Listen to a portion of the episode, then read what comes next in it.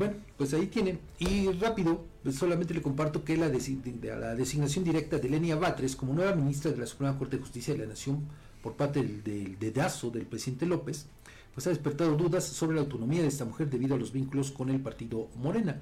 Legisladores y expertos coincidieron que la carrera política de Batres, hermana del jefe de gobierno capitalino e integrante de Morena, no garantiza que sea independiente en las resoluciones del máximo tribunal.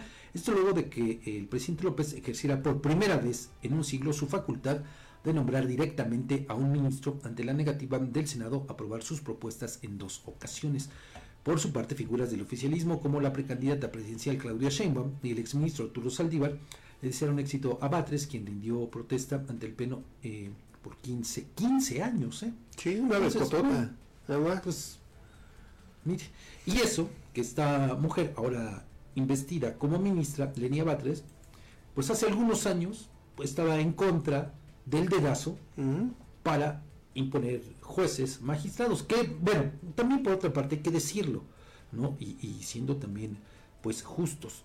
No, no es eh, cuestión de defender estas prácticas, pero, Edgar, estas mismas las ejercieron, incurrieron ellas, gobiernos, sobre todo del PRI.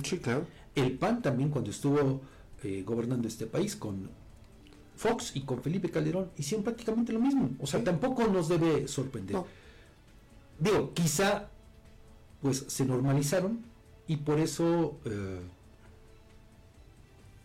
pues llegamos a este punto donde puede ser. Pero bueno, mire, digo, tan solo hay que verlo también en, el caso de lo que ocurre en los estados.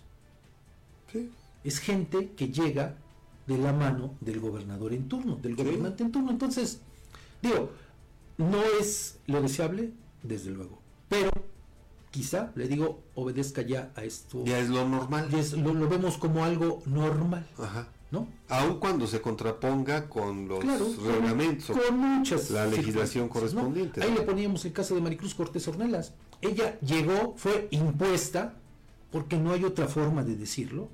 Ella lo sabe perfectamente, que fue impuesta por Mariano González Sarur como magistrada. Mm. Ella lo sabe, lo sabe Edgar. El propio Mariano González también lo sabe.